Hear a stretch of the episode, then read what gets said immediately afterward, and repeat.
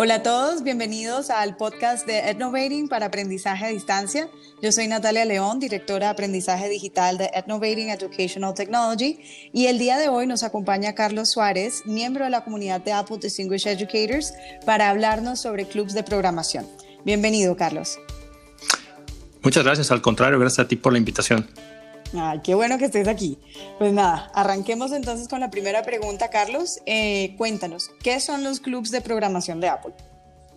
Es una pregunta interesante. Fíjate que muchos de los colegios hoy día esfuerzan o hacen mucho esfuerzo por lograr establecer ah, algún mecanismo que les permita motivar a sus estudiantes sin entrar al tema estricto de la currícula. Y entonces, pues hoy día se presenta una, una excelente oportunidad con los clubs. Yo creo que el tema de crear clubs hoy día es, es fundamental porque a, a, diferencia de lo que se da en la currícula, son como estas pequeñas comunidades donde la gente con afinidad se reúne y empiezan a compartir y a crear y entonces ellos se van enganchando por gusto. Entonces, estos clubes de programación que ahora propone Apple, pues enfatiza mucho pues, la promoción del lenguaje, del lenguaje Swift pero también, también el desarrollar muchas de las habilidades necesarias que obviamente como profesores pues deseamos que los alumnos tengan, ¿no? Los alumnos se pueden reunir, ellos gestionan, que es otra parte interesante de un club, que, que, los alumnos son los que realmente diseñan, son los que realmente proponen, son los que realmente están creando cosas. El profesor estamos siempre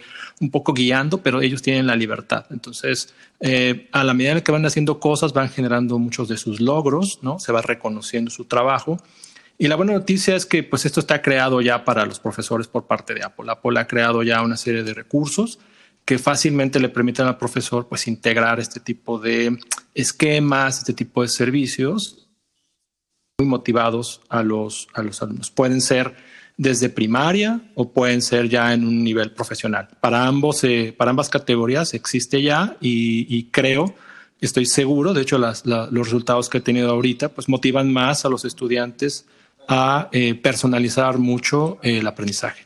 Buenísimo, aparte que me encanta el hecho de que sean los niños los que lideren esos clubs, ¿no? O sea, que son, no solamente eh, pueden diferenciar por, sus habilidades, sino también por sus intereses, llevar esa, el, el, lenguaje de programación a resolver sus intereses y también pues problemas de la vida diaria.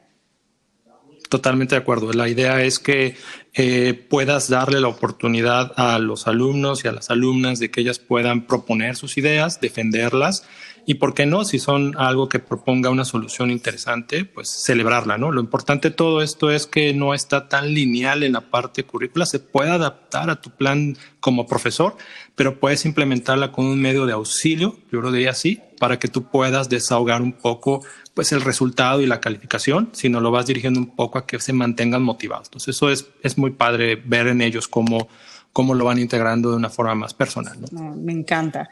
Y Carlos, ¿cuáles crees que son las principales habilidades que se pueden desarrollar eh, en los estudiantes a través de estos clubes de programación?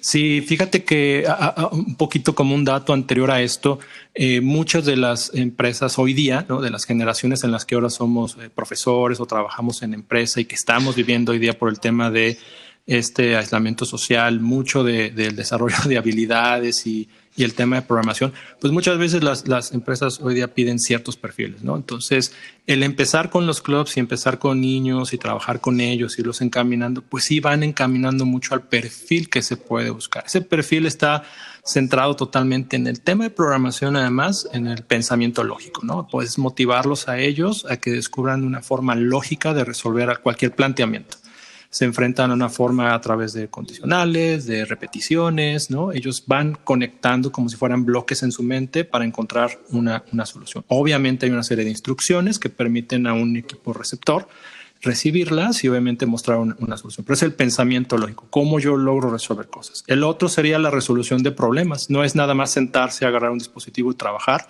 tengo que encontrar cuál es el origen del problema, tengo que encontrar sus causas, tengo que plantear una solución, un diseño, ¿no? Y después probarlo y experimentarlo. Eso me conduce mucho a, a una estructura de trabajar. Y ya no tan directo programación, pues sí hay muchos temas hoy día de comunicación visual. Cómo presento estas ideas que tengo o la resolución del problema, cómo yo puedo contemplar la experiencia del usuario, que el usuario tenga este uso con accesibilidad, que para que todos los que utilicen el dispositivo o la aplicación o lo que estoy desarrollando lo puedan fácilmente adaptar a su vida. Eh, finalmente están temas de presentación y el que creo que yo que encierra todo para mí es creatividad. ¿no? Siempre van a encontrar una forma en la que ellos diferente, inclusive el profesor puede tener su rúbrica eh, su esquema y hay niños que te van a sorprender con la forma en la que ellos lo plantean. Entonces, sí se desarrolla una serie de, habilidades para presentar, para hablar, para, para, dibujar, para programar, que conducen mucho a la mente del niño a ir entendiendo en etapas más superiores el tema de la programación. Ya no se centran en entenderlo, sino ahora sí ya en, en mejorar sus habilidades a la hora de interactuar con un, con un equipo o con un lenguaje de programación, en este caso con Swift. ¿no? Aparte me parece súper bonito lo que estás diciendo con respecto al, a lo que acabas de decir, ¿no? O sea, del trabajo en equipo, que al final pues uno en su cabeza siempre piensa como en programar es alguien, si me entiendes, el, el programador solo a las 3 de la mañana en el, en el, cuarto oscuro con la pantalla prendida, pero realmente es, es un trabajo colaborativo. Sí, totalmente, totalmente. Eso es, es que bueno que lo apuntas porque es verdad. Sí, y, muchos de los clubs generan eso, es el trabajo en equipo. Está basado en muchos perfiles, ¿no? Está el que sabe dibujar, está el que sepa eh, programar, está el que sepa hablar en frente de todos y, ellos al mismo tiempo van aprendiendo de su compañero, ¿no? Esa habilidad la van descubriendo, van viendo que no es un tema que no puedan realizar y por supuesto eh, el producto del trabajo en equipo se ve muy enriquecido. Buenísimo. Y Carlos, o sea, si yo fuera un profesor, digamos, de ciencias o si fuera un profesor de, em, de música, ¿Cómo podría yo, o sea, cualquier profesor, cómo podría integrar esta opción de los clubes de programación a su currículo? Fíjate que me, voy a poner en, la posición en la que acabas de decir porque me he enfrentado a eso donde yo estoy. normalmente los que damos clases de programación pues decimos es muy fácil, ¿no? Para mí, por mi perfil, por lo que tengo.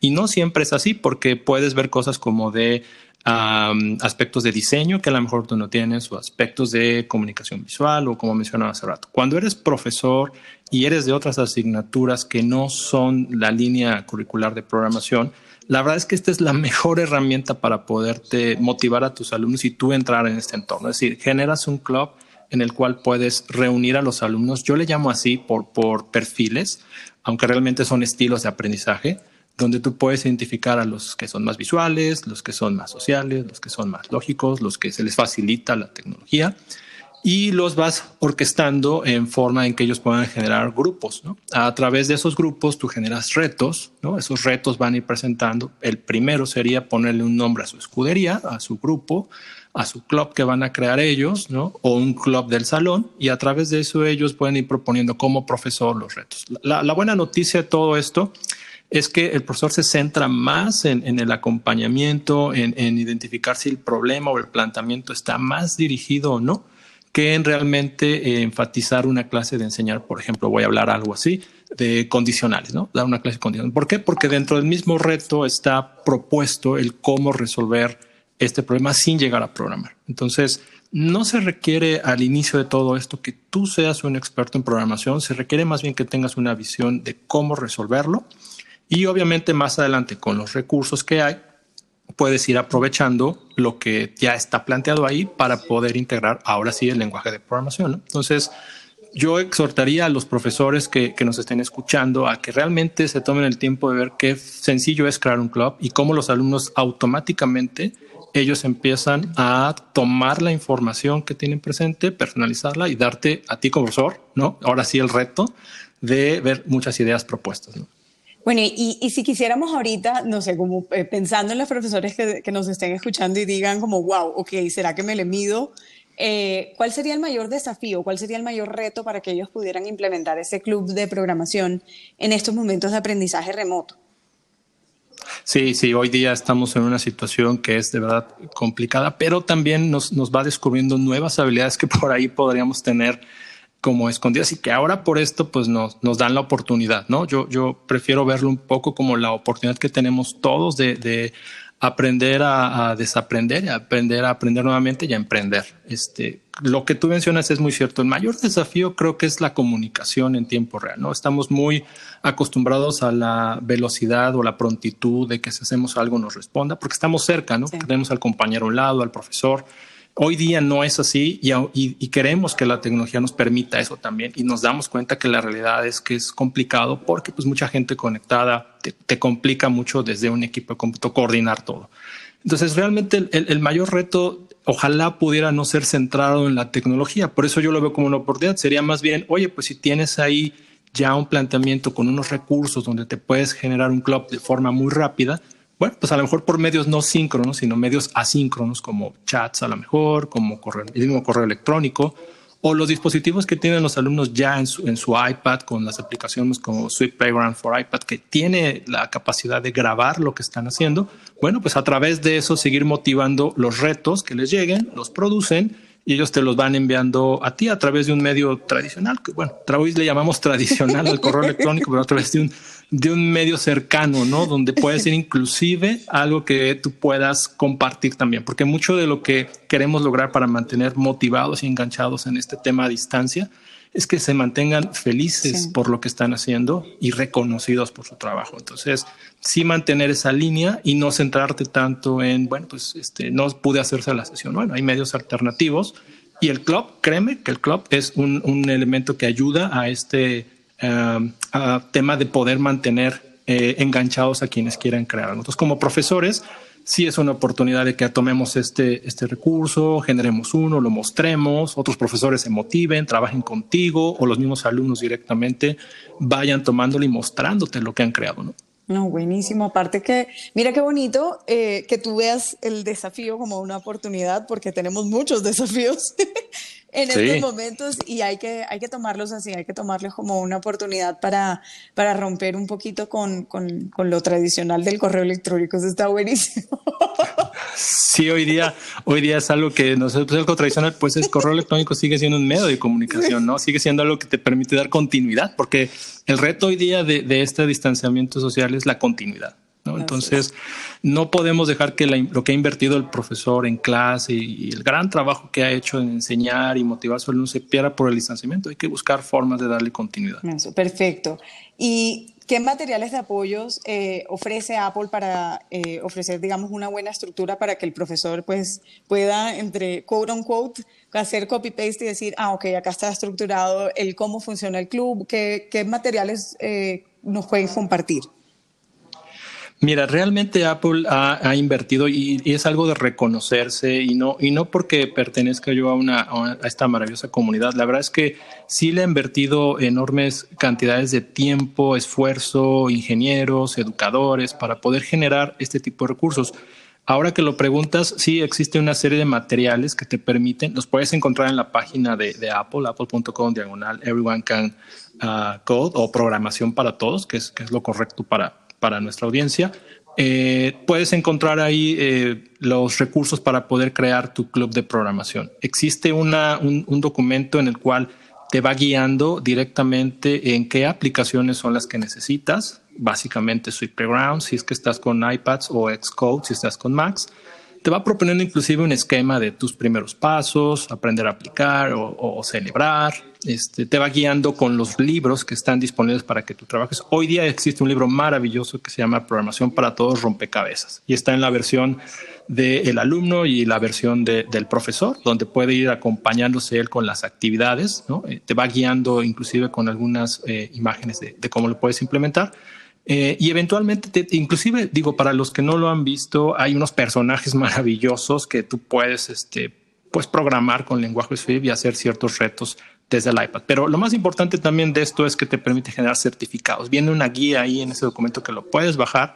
Es un pequeño certificado. Cuando hablábamos hace rato de celebrar el, éxito de los alumnos, les puedes otorgar y, sigue siendo a través de este distanciamiento por email su certificado, su playera, su sticker, donde tú puedes eh, pues personalizar mucho o darle pertinencia a lo que él como comunidad pertenece. Entonces, este documento es es maravilloso, es extenso y va paso a paso explicando al profesor. Esto es para edades donde son menores a 10 años. Hay otro que es el tema de eh, diseño. está centrado totalmente ya para edades un poco más avanzadas que ya han trabajado con el iPad. Este otro documento, que también sigue siendo uno del club, está centrado más bien en cómo ellos pueden crear prototipos funcionales, cómo pueden, utilizando plantillas creadas en Keynote, que es, otra de las apps que existen para hacer presentaciones, cómo a través de esto pueden ellos ir personalizando y llenando con su propio icono de su app, con las ventanas que se tienen que mostrar. Vienen ahí unas guías de diseño, eh, vienen inclusive pantallas de cómo utilizar eh, Xcode, etcétera. está centrado mucho igual también en su certificado. Está centrado mucho en que tú puedas facilitarle mucho los recursos, no inviertas tiempo en tú crear todo esto, sino más bien centrarte en la actividad, en la continuidad, en la comunicación y sobre todo, lo más importante, en la motivación de tus alumnos. O sea que, si te entiendo bien, cualquiera puede implementar un club de programación. Sí, sí, la respuesta es sí, porque obviamente, eh, además, y no solo por los materiales que, que ahorita platicamos que están maravillosos, realmente tiene mucho que ver con las habilidades que tú también estás viendo en tus alumnos, con el mundo en el que ahora ellos están inmersos. Y efectivamente, cuando, cuando Apple habla mucho, y creo que en algún momento tú y yo lo, charlamos, esto de, de cualquiera puede, puede hacer las cosas, realmente si lo quieres lograr, realmente si estás enganchado, si estás convencido de que esto es algo que te va a ayudar a mejorar de ti como profesor y tener tus alumnos, sí, cualquiera podría entrarle a crear un club de programación. Bueno, ya veré yo cuántos profesores se suman a crear sus propios clubes de programación desde las diferentes áreas y, a ver que nos contacten cuando lo hayan hecho para que compartan su experiencia y podamos aprender también de ellos. Sí, claro. claro, porque vas descubriendo, lo importante de todo esto es que, digo, a través de, las redes sociales, los profesores comparten y te vas dando cuenta de, hey, eso que hizo él me gustó, ¿no? Yo, yo me enfrenté a eso y lo puedo hacer así. O, o yo le voy a ayudar a este profesor porque yo ya me pasé por esto y le quiero compartir acá. Entonces, sí, sí, el tema de, poder mostrar las cosas eh, en una red social como puede ser cualquiera de las que usamos, sí motiva que los profesores pues se mantengan enganchados, ¿no? Y, también los alumnos, obviamente. Bueno, pues Carlos, muchísimas gracias por acompañarnos el día de hoy, eh, enseñándonos un poquito pues de clubs de programación. Vamos a ver si yo también me le mido al reto, eh, que aunque ese no es mi fuerte, me, me parece que es absolutamente válido a ver si apoyamos también a la comunidad global en estos momentos de tanta necesidad, así sea creando, diseñando apps. Claro, claro, esta, esta, como tú lo mencionabas muy bien, es programación para todos. bueno, Carlos, muchísimas gracias. Eh, ¿Te podemos seguir en dónde? Normalmente yo estoy más activo en Twitter. Eh, tengo ahí mi, mi cuenta Serau Solrak, es como si dijeras Carlos Suárez al revés. fue algo cuando la creé que dije que le pongo, esa fue la primera que me dio la mente. Ahí normalmente es donde estoy posteando mucho de cosas que voy descubriendo o algo de, lo que mis alumnos van creando. Buenísimo, ya te seguiré. Bueno, Carlos, muchísimas gracias nuevamente y gracias también a la audiencia por acompañarnos en este episodio de Clubs de Programación en Aprendizaje a Distancia. Yo soy Natalia León, eh, también Apple Distinguished Educator de Innovating Educational Technology. Muchísimas gracias.